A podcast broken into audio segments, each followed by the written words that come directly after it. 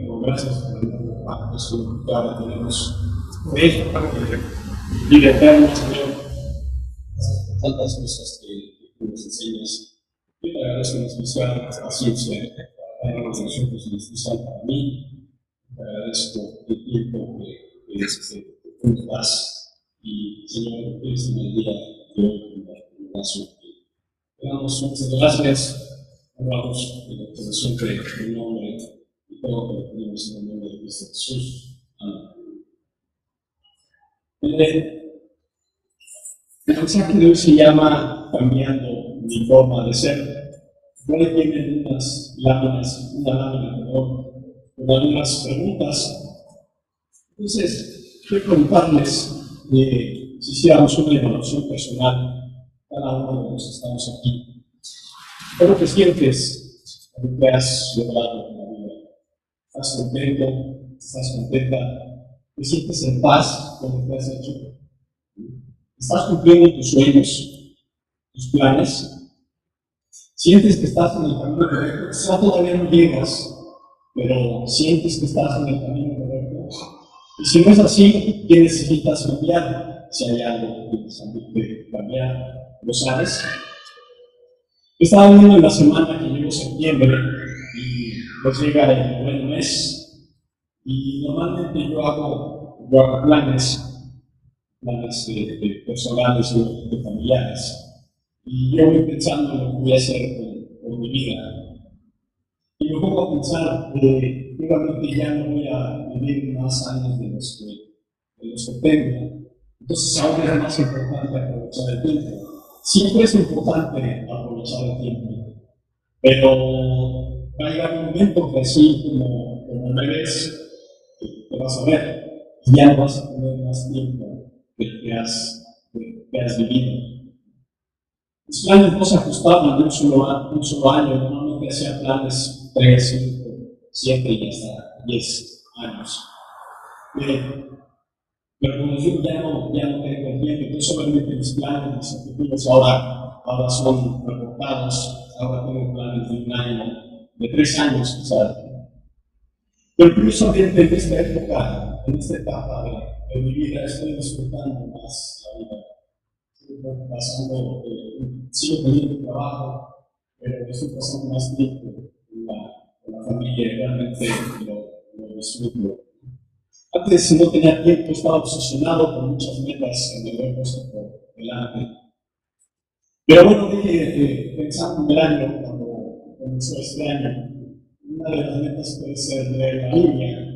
Entonces, en, en la versión de esta que todos tenemos cargados en, en los teléfonos, en los iPads, eh, version, en un plan de un año, tengo como unos cuatro cinco años, no la leo, no a, no voy a leer pero no voy a hacer dos días, en lugar de leer un día, voy a, en un día voy a leer dos.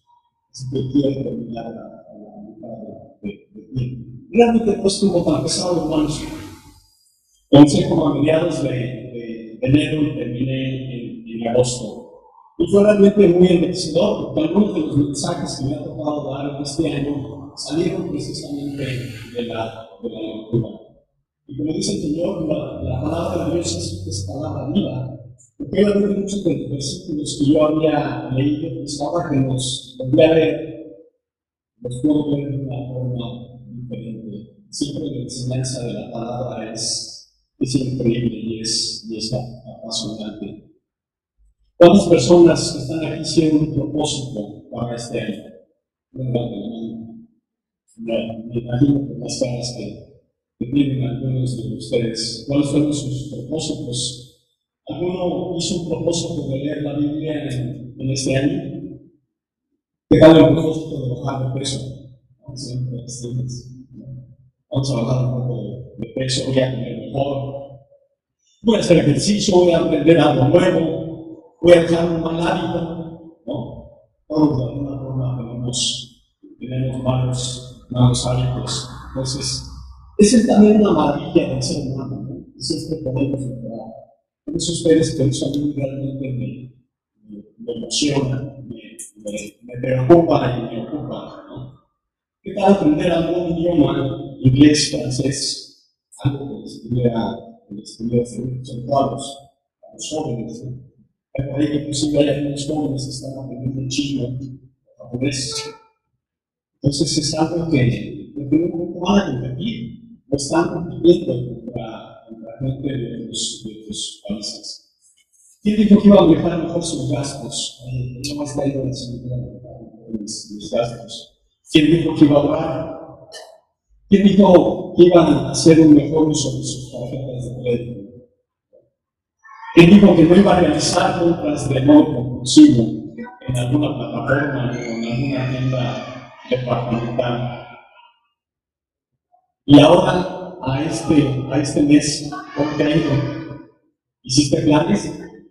¿Cómo te estás evaluando? Todavía tienes tiempo, todavía tienes tiempo. Falta todavía septiembre, octubre, noviembre, diciembre. Hay tiempo todavía de, de, de muchas cosas. Pero los planes no se tienen que limitar a de enero a diciembre, obviamente, eh, de cualquier otro mes en adelante. Los planes no son, no son de, de, de, un año, pueden ser más, más adelante. Yo ahora les pregunto, les voy a preguntar, ¿esto que intentaste, decís que intentaste fue tedioso? ¿Fue difícil? ¿Fue agotador? ¿Fue costoso? En ninguna de estas, o podrías decir, yo soy así. O sea, así, así que siempre mucho los. Entonces, así soy. No, pasa nada. ¿no? ¿Necesitaste ayuda para estos planes? Es otra de las cosas. ¿Pediste ayuda? Ya no te diste cuenta. Muchas veces viendo atrás eh, por las cosas que he pasado, me vi en situaciones difíciles y ahora me doy cuenta que en ciertos momentos yo debí de haber tenido ayuda y no lo hice. Qué absurdo, ¿no? Muchas veces tenemos la ayuda ahí al alcance de la mano y, y no volteamos. Muchas veces las situaciones nos absorben, no, no podemos pensar. Pero muchas veces también somos arrogantes y no pedimos ayuda. La lámina 2, por favor. Y aquí la pregunta es, ¿qué pasó? ¿Qué te pasó? ¿Eres indeciso? ¿Eres desilloso? Somos tremendamente desiliosos. Hace pocos años encontré una palabra que ahora también a veces muchos de procrastinación. Vamos a las cosas, vamos a las cosas y no las, no las hacemos. Ahora sí, este año voy a limpiar esta, esta parte. Ahora sí, este año me voy a deshacer de todo ese papelerío que tengo. Preguntar muchas cosas, inclusive de la, de la licenciatura, de algunos posgrados, no tengo papeles. Ah, esos papeles me sirven. No sé que pasa esto. Eres falto de carácter, decidioso, indeciso. ¿Qué es lo que, qué es lo que tienes? No está malo, no es, no es malo, si yo, si yo soy, yo soy de esa manera. Pero aquí el punto es, ¿qué puedo hacer para cambiar? ¿Qué podemos hacer? Todos tenemos malos hábitos y conductas no deseadas. Hasta Pablo tuvo esas intenciones, esas indecisiones. Vamos a ver Romanos 7. Vamos a ver nuestras Biblias en Romanos 7.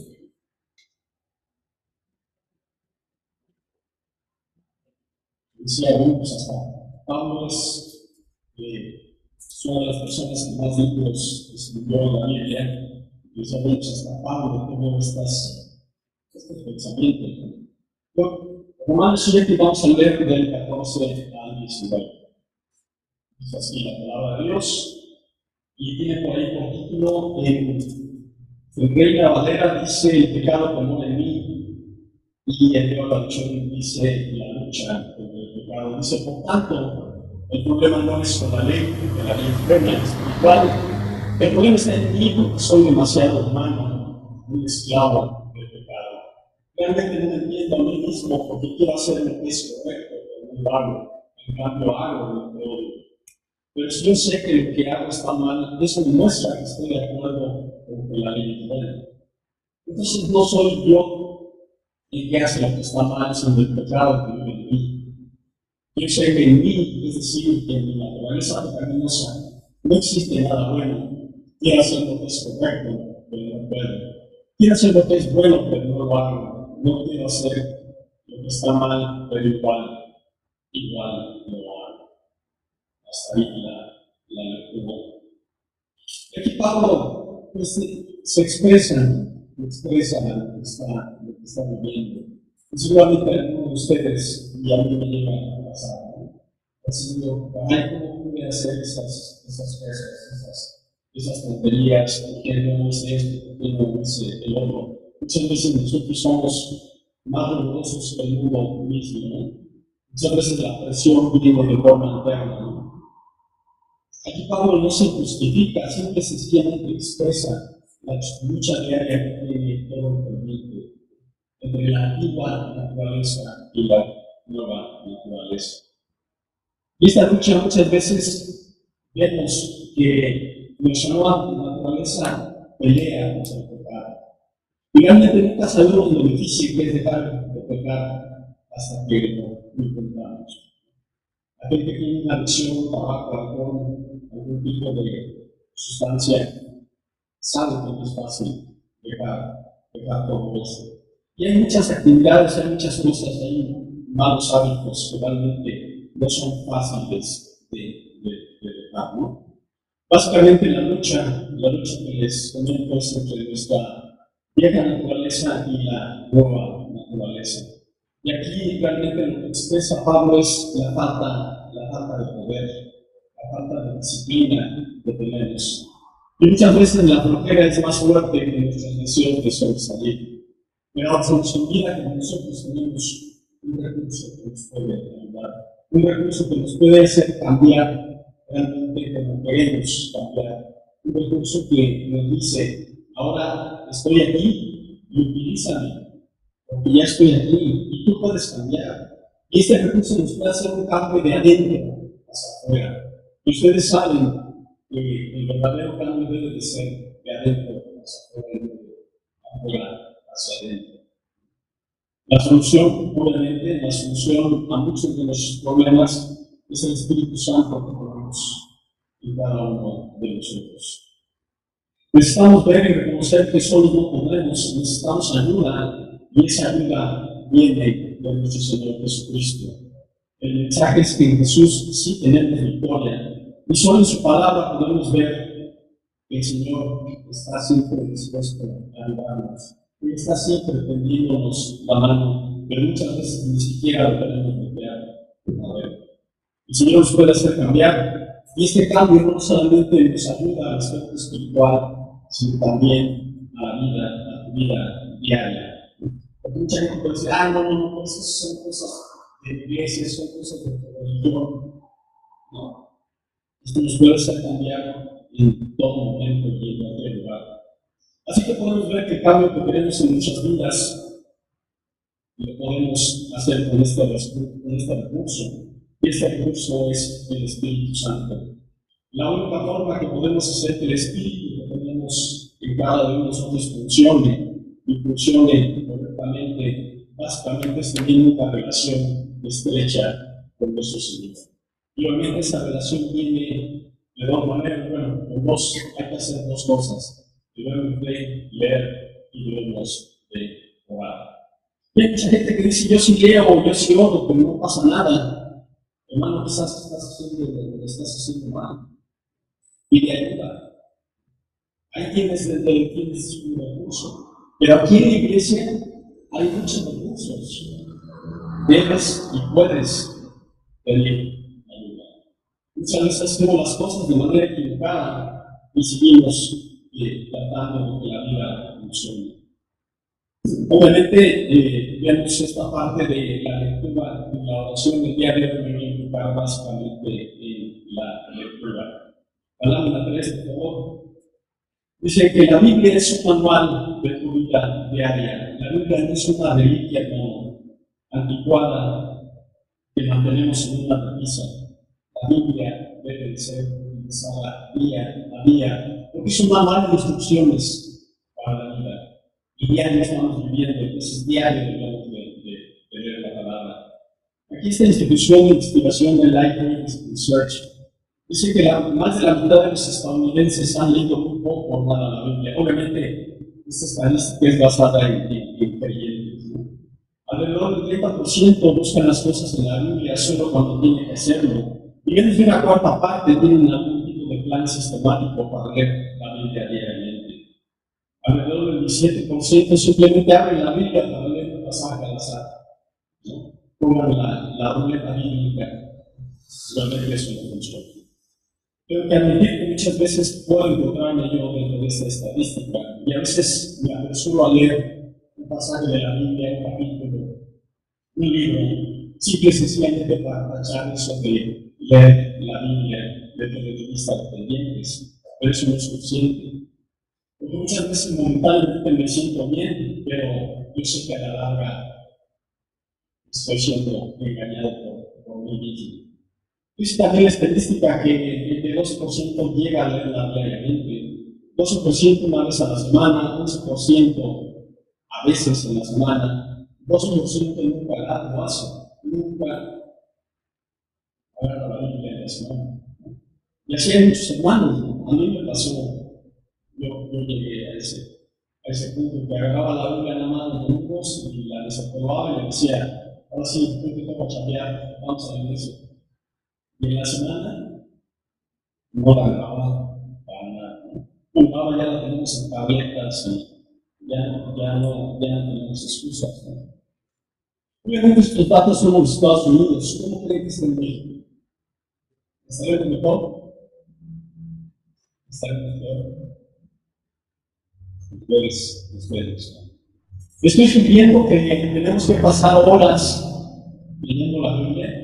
Bueno, puedes comenzar con 15 minutos. Pero 15 minutos por prolongo. Y tú vas a ver cómo realmente después vas a ver, vas a tener la necesidad de leerla más, más tiempo. Si das tiempo de calidad, si realmente te concentras, este te puede dar muchos beneficios y realmente vas a ver que puedes estar más cerca del Señor. La lámina 4, por favor. Dice en resumidas cuentas, cuando renunciamos a leer la Biblia, lo que en realidad estamos diciendo a Dios es que no tenemos tiempo para Él. Estamos demasiado ocupados para Él. Realmente no quiero dedicarle tiempo, no quiero dedicarle eh, tiempo a la verdad. Realmente me parece bien tener una relación constante con Él. Eso es lo que le estoy diciendo al Señor. Que me alegra que esté a una oración de distancia, pero por favor no me pida que yo lea ese libro aburrido de irrelevante. Eso es lo que le estamos diciendo al Señor. Estamos diciendo que también que no necesitamos de su ayuda para nuestras vidas, pero quiero que pensemos un momento que quizás no conocemos la palabra de Dios y por eso la menospreciamos. No conocemos todos esos tesoros no conocemos toda su instrucción, no conocemos toda la guía que podemos tener en la palabra Para muchas cosas. Y yo no me estoy refiriendo a ser un tipo monje tibetano encerrado, una vida espiritual, entre comillas. Para cada momento de la, de la vida, la Biblia nos puede ayudar. Realmente sabemos lo que tenemos en nuestras manos, muchas veces nos damos de luces con la problemática de la percepción que tenemos de la palabra. ¿Cuántas veces has leído, hermana, hermano, leído la Biblia dices, si yo hubiera sabido esto hace tiempo, ¿qué hubiera pasado? Hubiera tomado decisiones totalmente diferentes. Pero como ejemplo, papá, el hubiera es el pretexto de los alumnos, también. Este, el hubiera no. Pero tienes por delante muchas cosas, tenemos por delante muchas cosas. ¿Cómo voy a vivir? Sobre todo, sobre todo tú que eres líder de familia, mujer, hombre. Tus decisiones van a afectar a tu familia.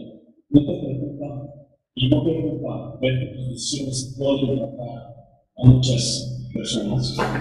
Si vemos que la Biblia es una reliquia, con una aplicación limitada a la vida moderna, por supuesto que no vamos a valorar ni vamos a querer leerla. Pero si vemos la Biblia tal como Jesús la concibió, como Dios la concibió, donde podemos ver que Él su corazón, su plan para la humanidad, el regalo del sacrificio de Jesús, que ahora nos permite ver un mundo diferente y estar en la armonía con Él. Podemos ver en su palabra que si le concedemos el respeto que se merece, tu vida puede cambiar. Podemos ver que ese regalo que el Señor nos dio tuvo un precio, un precio demasiado alto. Cuando valoramos la palabra de Dios, nos esforzamos a crecer en su conocimiento. Voy a comentarles seis razones y beneficios por las cuales los cristianos deben de leer la Biblia. Y no porque nos haga ganar puntos, sino es algo que va a servir a ti. O sea, no, no, debes de, no debes de leer la palabra simple y sencillamente por complacer a Dios. ¿Qué puedes darle a Dios? ¿Qué le puedo dar a Dios?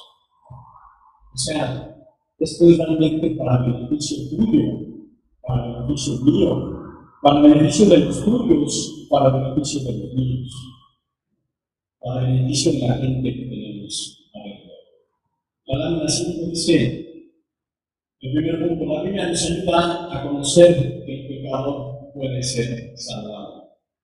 En 1 Timoteo 4 dice que, dice Pablo, mantén una estrecha vigilancia sobre ti mismo y sobre la enseñanza.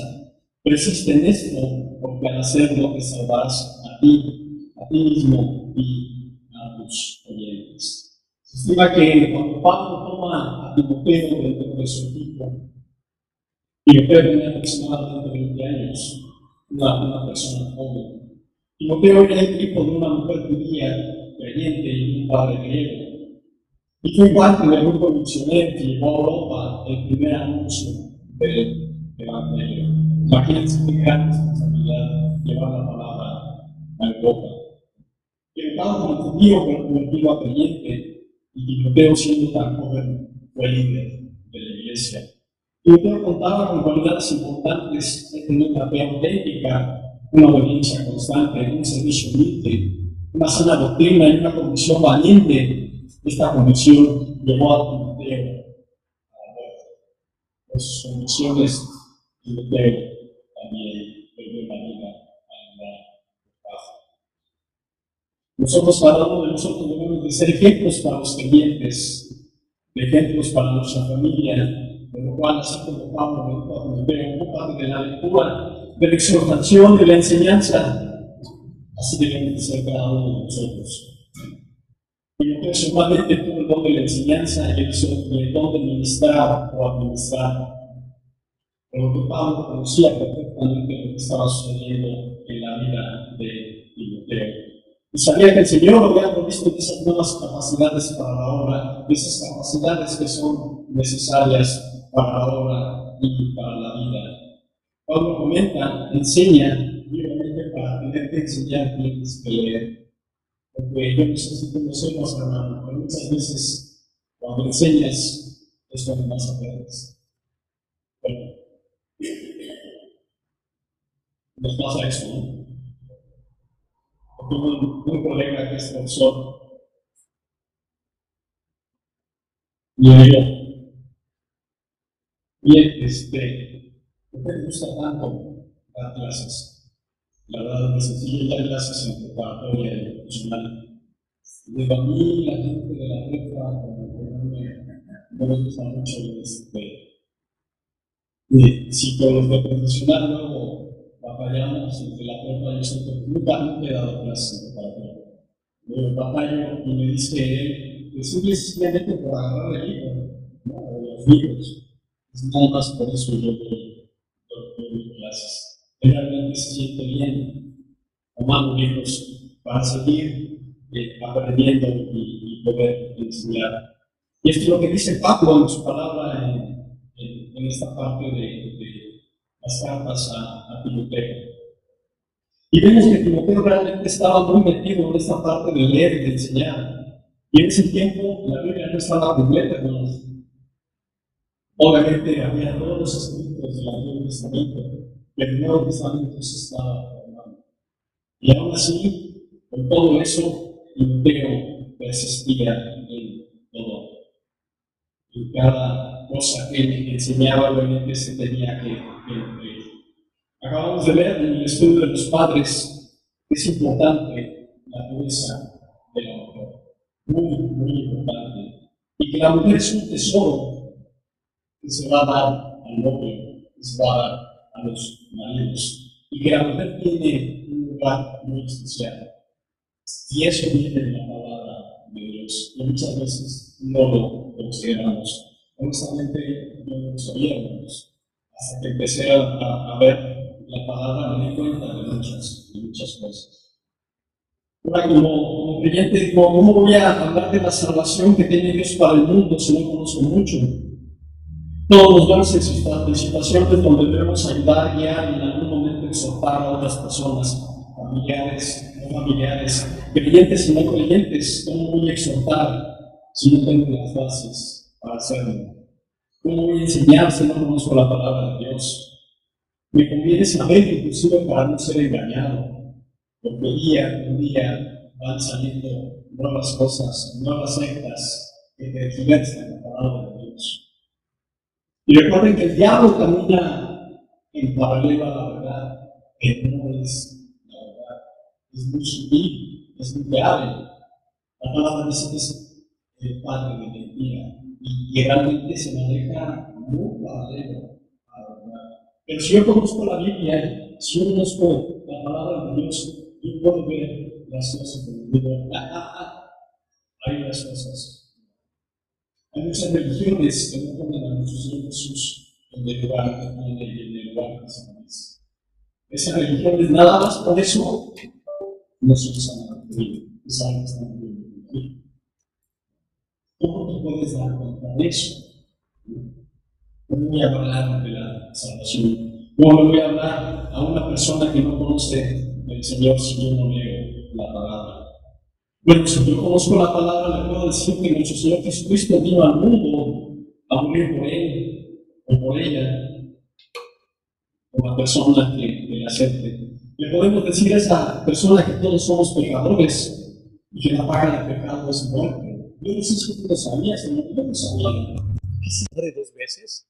Uno es como gato, tiene dos vidas. ¿Qué, pasa? ¿A qué se refiere con eso? En la palabra puedo ver que hay una problemática entre Dios y el mundo, entre Dios y los hombres. Y esa problemática vino Jesús a resolverla. Todo eso viene en la Biblia. Yo no sé si tú lo sabías, pero yo no lo sabía. La salvación que le ha sucedido al pueblo de Dios está sucediendo y va a suceder. Y entonces es un plan bien importante es algo que debemos de estar nosotros ahí. Tú debes de estar ahí, yo debo de estar ahí. Pablo dice que nos debemos de aferrar a la enseñanza porque la enseñanza nos va a salvar. El Señor salva diariamente por las escrituras. Y puede que nos estemos privando de, un, privando de una gran felicidad y un tremendo gozo, que es llevar a la gente a los pies del Señor. Vamos a leer Romanos 10, ahí adelantito. 10, 15 y 17. Dice así, ¿y cómo irá alguien a contarle sin ser enviado? Por eso las escrituras dicen, qué hermosos son los pies de los mensajeros que traen buenas noticias. Y el 17 dice, así que la fe viene por el oír, es decir, por oír la buena noticia acerca de Cristo. Me acuerdo que al poco tiempo que yo acepté al Señor, Alguien me pidió que yo hablara con una persona que visitaba la iglesia en ese, en ese tiempo. Y obviamente mis patitas empezaron a ser así medias de chicle, ¿no? Me decía, bueno, pues, ¿qué voy a decir? Digo, gracias a Dios traía yo un plan de salvación en mi Biblia y ya agarré el plan de salvación. Digo, se los comento porque así fue, ¿no? Con el plan de salvación lo agarré como si fuera mi, este, ¿cómo se dice? una guía, ¿no? Este, y con esa guía, pues le di el plan de salvación a esa, a esa persona. Pero hermanos, realmente me dio mucha pena, ¿no? Ese plan de salvación que me habían dado, realmente yo no lo, yo no lo conocía, ¿no? Y obviamente, pues es, es todo un proceso, debemos de enfrentar a la gente eh, sobre el pecado, que eh, la paga del pecado es la muerte, pero que el Señor amor tanto al mundo que envió a su Hijo. O sea, todo ese tipo de cosas debemos de tenerlas en nuestra mente lista, ¿no? Porque eres creyente, porque eres cristiano, porque eres aleluyo. Algún hermano decía, este, a mí no me importa que me digan aleluyo, que me digan como quien sea. A final de cuentas yo sé que soy salvo. No, importa cómo me digan. Tú le has dicho a tus hijos que si en un momento ellos hablan de sus creencias en la escuela, los van a bulear. ¿Cómo van a contestar a todo eso? ¿Te interesaría enseñarle eso a tus hijos? ¿Cómo se van a defender a todos esos ataques? ¿Cómo te vas a defender tú cuando el trabajo te digan, oye, pues ¿por qué no te vienes con nosotros? ¿Por qué no haces esto? ¿Por qué no lo haces esto? No puedo, soy cristiano. Ah, tu, religión no te, la, no te lo permite. Mi religión no, mi forma de vivir sí. ¿no? Es totalmente diferente. ¿no? Entonces aquí vemos en esta, en esta parte de la palabra donde dice, qué hermosos son los pies de los mensajeros. ¿no? Imagínense en el tiempo de Pablo cómo eran los pies de la gente. ¿no? Pies llenos de polvo, llenos de suciedad. Obviamente pues no había calcetines o no sé si se ponían vendas o algo así. Los, los pies eran lo más sucio. Cuando el Señor se inclina a lavarle los pies a sus apóstoles, el, Señor se estaba humillando. Era una humillación tremenda, ¿no? Los peores eh, eh, eh, ayudantes de una casa, o, más bien no los peores, el, el ayudante de más bajo nivel era quien lavaba los pies de la gente. Imagínense de lo que estaba lleno. Pero aquí dice la palabra, qué hermosos son los pies de los mensajeros. ¿A qué se refiere? El Señor está viendo los corazones. No está viendo si, si tienes pies grandes, si tienes pies chicos, si tienes pies delgados, si tienes callos, ¿no?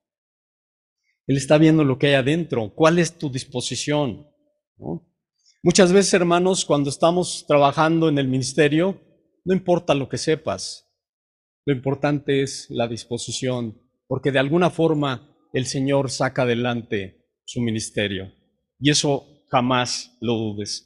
Punto número dos, ver quién es Dios y cuánto nos ama. Si no sabes cuánto te ama Dios es porque no has leído su palabra. Es a través de la Biblia que aprendemos que Dios es nuestro creador amoroso y constante halagador.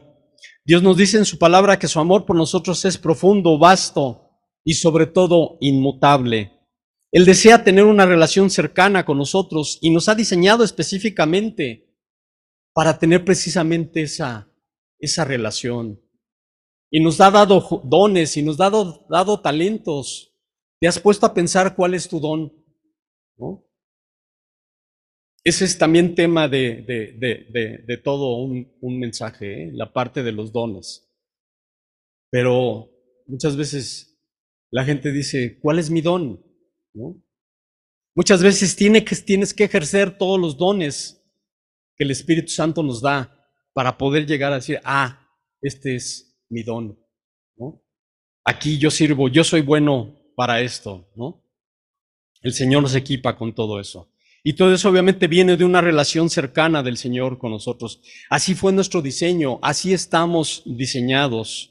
Cuando nos vemos correctamente a través de la lente de Dios, vemos que somos tan amados, tan queridos y tan valiosos como nadie, nadie lo puede hacer. Y con todo esto podemos rechazar ese mundo secular que dice lo contrario, porque la buena noticia es que solo la opinión de Dios sirve. Vamos a Juan 3, 17.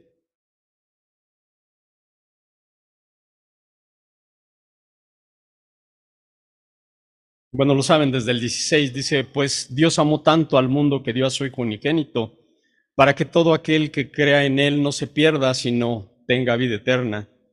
Y aquí el 17, que también es igual de, valioso que el 16, dice, Dios no envió a su Hijo al mundo para condenar al mundo, sino para poder salvarlo por medio de Él.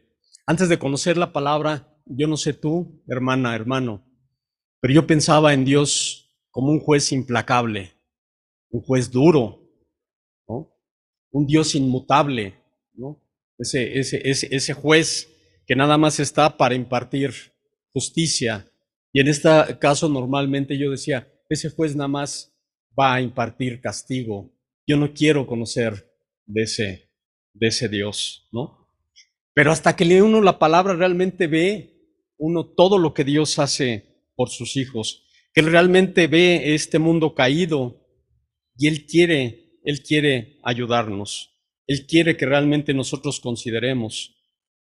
A pesar de todo, el Señor no le importa y Él sigue siempre tendiéndole la mano a todo aquel que le busca. Y a Él no le importó este mundo lleno de pecado, de maldad, este mundo lleno de ignorancia, y Él dio todo por nosotros.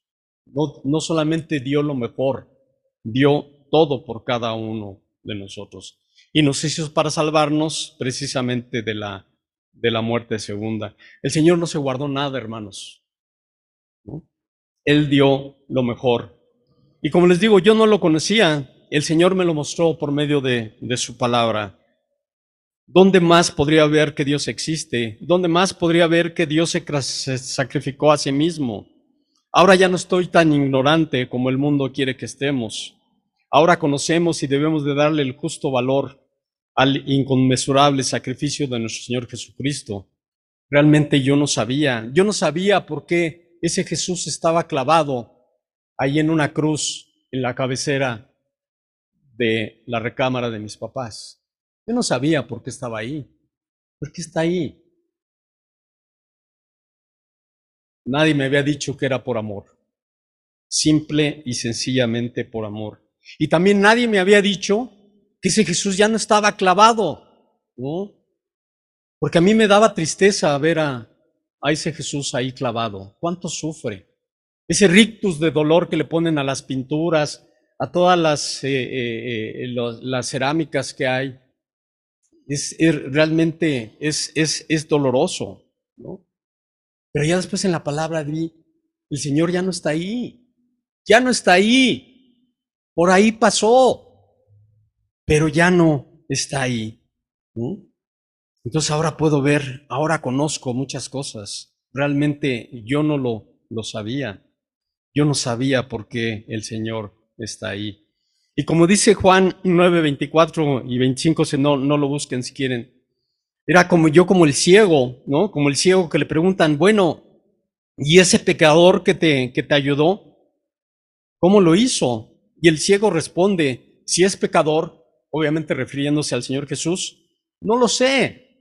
Una cosa sé, que habiendo sido ciego, ahora veo. No sé cómo, pero ahora puedo ver. Y la palabra de Dios hace eso, hermanos. Hermanos, antes era ciego y ni siquiera sabía leer. Todavía tengo mis problemas, ¿no? Yo decía, cuando, cuando conocí del Señor, ya había terminado la preparatoria y estaba en la universidad. Y de veras que yo leía la palabra de Dios, hijo, de veras. De por sí siempre cambio, cambio palabras, ¿no? Este, no sé si tengo un problema, pero bueno, el chiste es que lo hago. Y era muy mal lector, hermanos, muy mal lector. Y ahora realmente he mejorado y gracias a la palabra, a la palabra de Dios. Le comentaba a Gus hace, hace algún tiempo que eh, hace unos dos o tres años murió un hermano muy querido, un hermano muy humilde, un hermano que realmente amaba tremendamente al Señor y el Señor lo amaba a él una persona muy sencilla, y un día me dice, Joselo, yo nunca fui a la escuela, nunca fui a la escuela, nunca pisé una escuela en mi vida. Yo aprendí a leer y a escribir con la Biblia, con la palabra de Dios. Les digo esto y de veras se me, sí me, me, estremezco, ¿no? Y no saben qué hermano, ¿eh? hermano tan, tan maravilloso, tan, no, no, no, no, una persona increíble, una persona de una sola pieza, ¿no? Pero él decía, la palabra de Dios me enseñó a leer y a escribir. Punto tres, comprender que la Biblia, que la, perdón, que la vida, la muerte y la resurrección de nuestro Señor Jesucristo es tan, tan importante. Vamos a primera de Juan 10, perdón, primera de Juan 4, del 10 al 15. ¿Cómo vamos? ¿Estamos bien? Y pues si no están bien, aguántense otro poquito, ¿no? Por favor. Primera de Juan 4.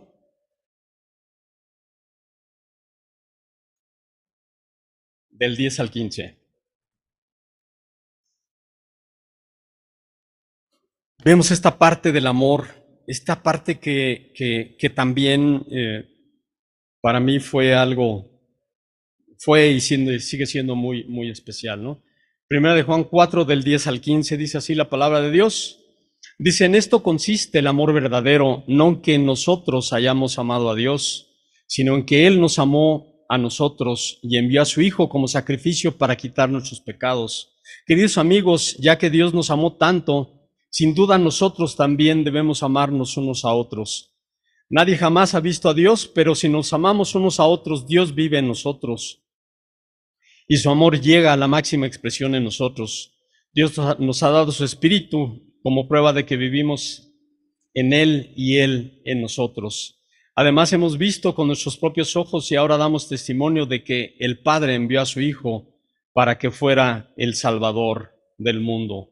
Todos los que declaran que Jesús es el Hijo de Dios, Dios vive en ellos y ellos en Dios.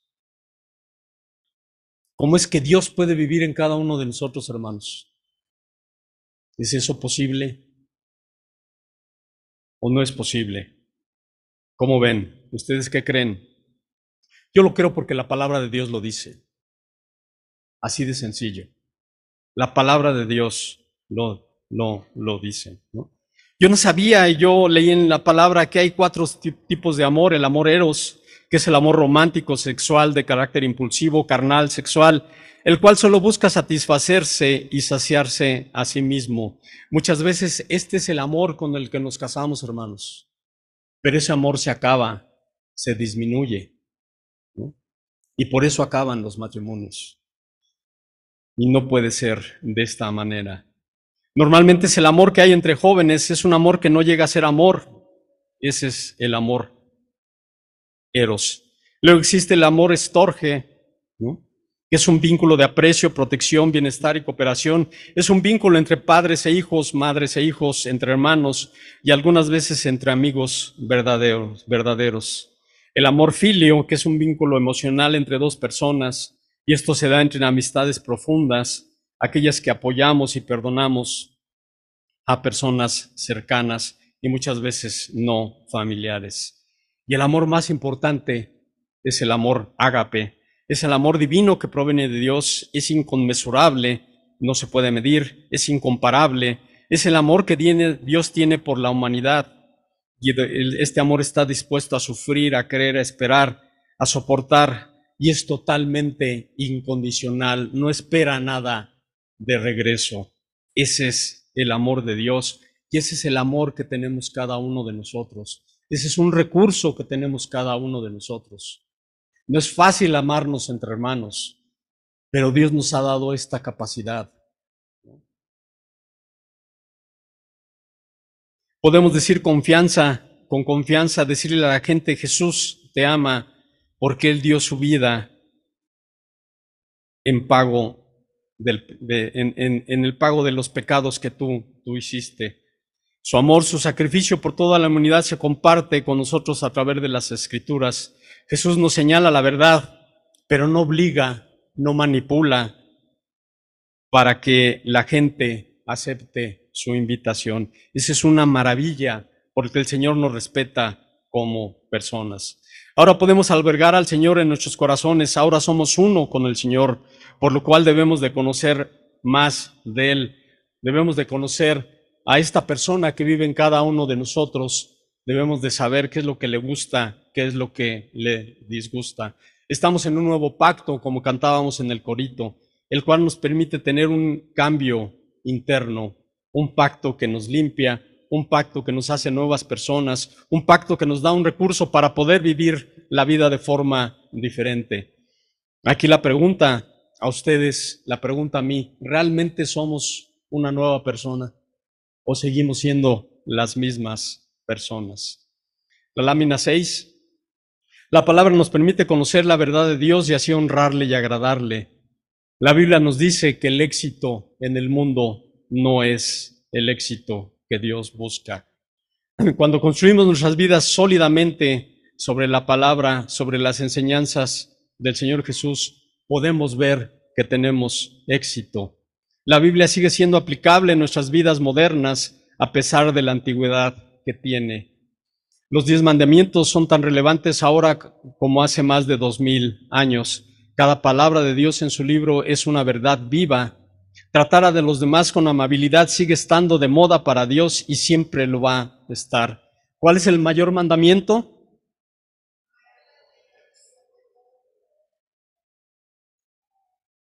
Amar a Dios y amar a los demás. Qué fácil se dice, pero ¿qué tal amar a los demás? ¿no? En primera de Juan 4, que es algo que le hemos leído, decimos qué difícil es amar al prójimo, pero en primera de Juan 4 dice que debemos de amar al prójimo. Y el Señor Jesús va más allá, debemos de amar a nuestros enemigos. El amor de Dios es un amor diferente, es un amor que no viene de mí. Si yo tengo el Espíritu de Dios, entonces puedo amar. Si no tengo el Espíritu de Dios, no puedo amar. Por eso es importante tener al Espíritu en movimiento, no lo puedo tener contristado, no lo puedo tener apagado. No puedo amar al prójimo si el Espíritu de Dios no está intenso como debo de estar dentro de mí. Punto 5. Adquirir una mentalidad de Dios que guiará nuestros pensamientos y nuestras acciones. Aunque Satanás le encanta susurrarnos al oído que somos unos fracasados, unos inútiles, unos equivocados, que no hay amor en nosotros, la Biblia dice que no es así. Debemos de ignorar a Satanás, debemos de ignorar al mundo y debemos de quedarnos con la fuente de la verdad. La Biblia nos muestra que Dios sabe perfectamente que no somos perfectos y que Él no nos exige la perfección. Nos pide que nos propongamos en nuestros corazones simple y sencillamente a seguirle y a honrarle a diario y nos dice que la gracia de Dios está al alcance de nuestras manos. En 1 de Juan 1.9 él dice que siempre él nos puede perdonar. Es importante esta, esta, esta, esta parte. La Biblia nos asegura que Dios nunca nos niega el perdón cuando se le pide, cuando realmente nosotros estamos contristados, cuando nosotros estamos arrepentidos, sabemos que con el Señor vamos a tener el, el perdón. Él es como un Padre amoroso, terrenal, y obviamente busca lo mejor para nosotros. Sus normas y su verdad sirven para ponernos límites sanos, para alejarnos del dolor, del pecado. Jeremías 29, 11, 13, por favor.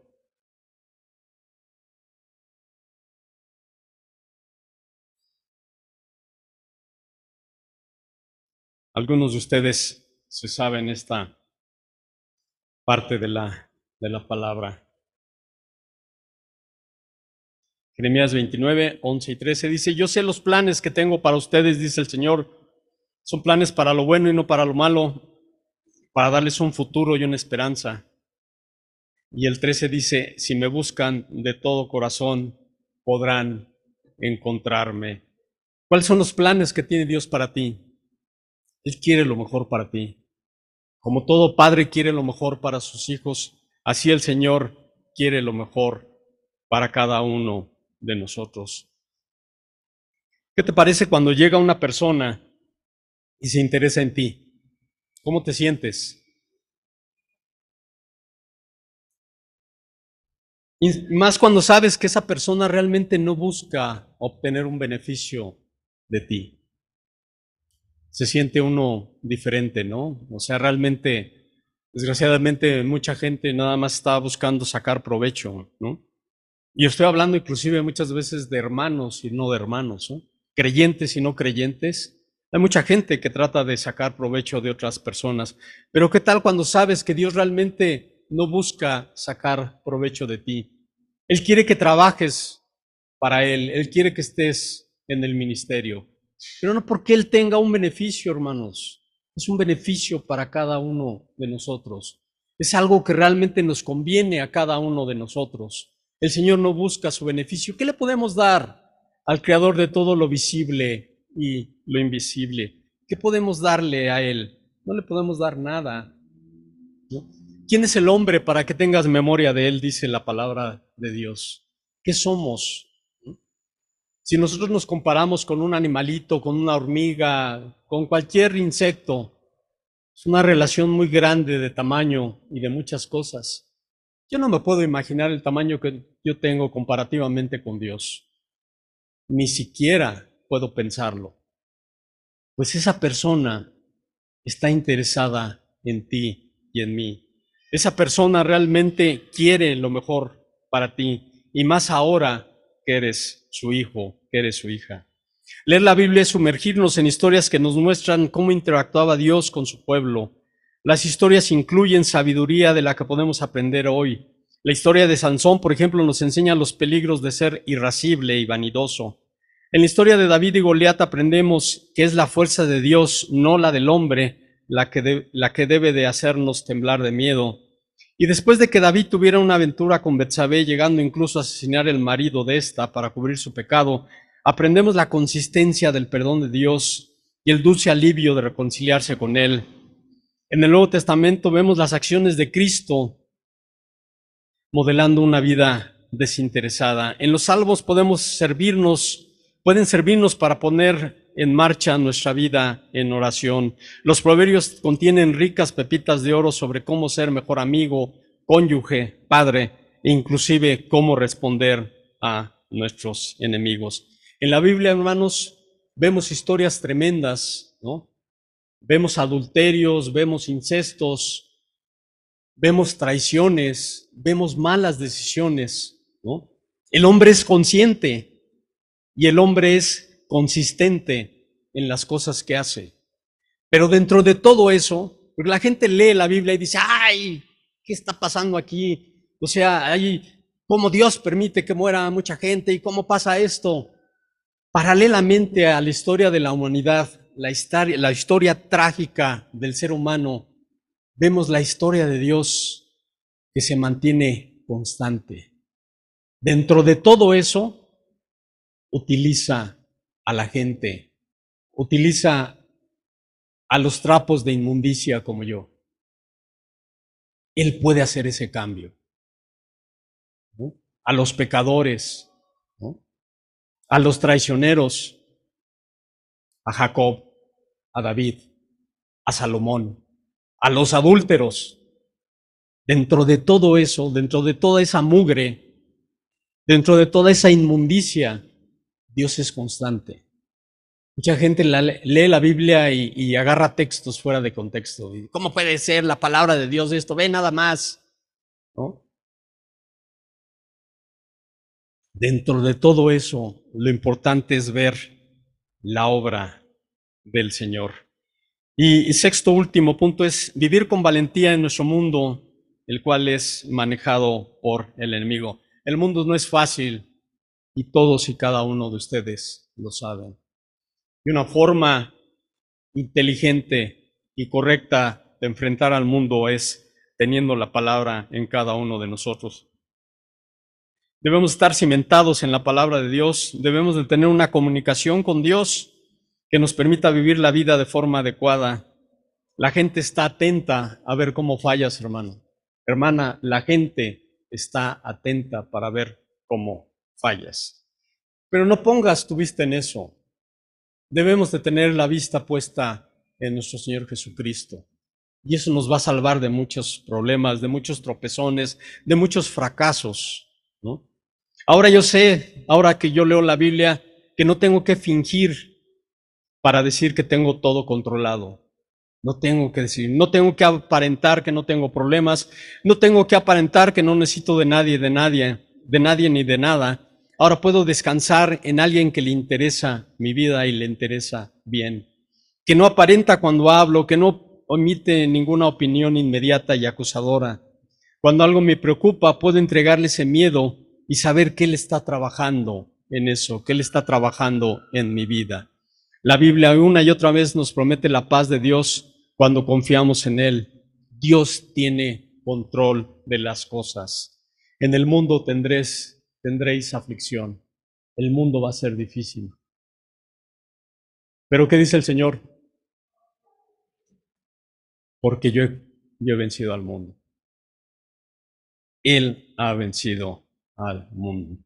En Juan 17 podemos ver esta parte tan maravillosa donde el Señor Jesús ora al Padre por protección de todos sus seguidores. Lean esta semana, por favor, este capítulo de Juan. Es maravilloso. El Señor comenta cómo les da su palabra a sus apóstoles y cómo los envía al mundo. Así como Dios Padre envió a Jesús, Jesús se envía al mundo a sus seguidores. Y Él pide por ellos y Él pide también por todos los que íbamos y vamos a, a creer en Él. Él habla sobre todo de esa unidad que tendríamos con Él, una unidad que realmente se sale del razonamiento humano, pero que realmente se puede hacer, que realmente se puede vivir. ¿no? La Biblia es una inversión digna de nuestro tiempo, como dice Sean McDowell. Él dice, la Biblia ha dado forma a la civilización occidental más que ningún otro libro que jamás se haya escrito. Ningún otro libro se le asemeja. Así que claramente Mucha gente ha encontrado que la Biblia merece ser leída, vale la pena invertir tiempo en ella a lo largo de toda, toda su historia. Para encontrar tiempo para leerla en nuestro mundo acelerado, debemos realmente intentarlo.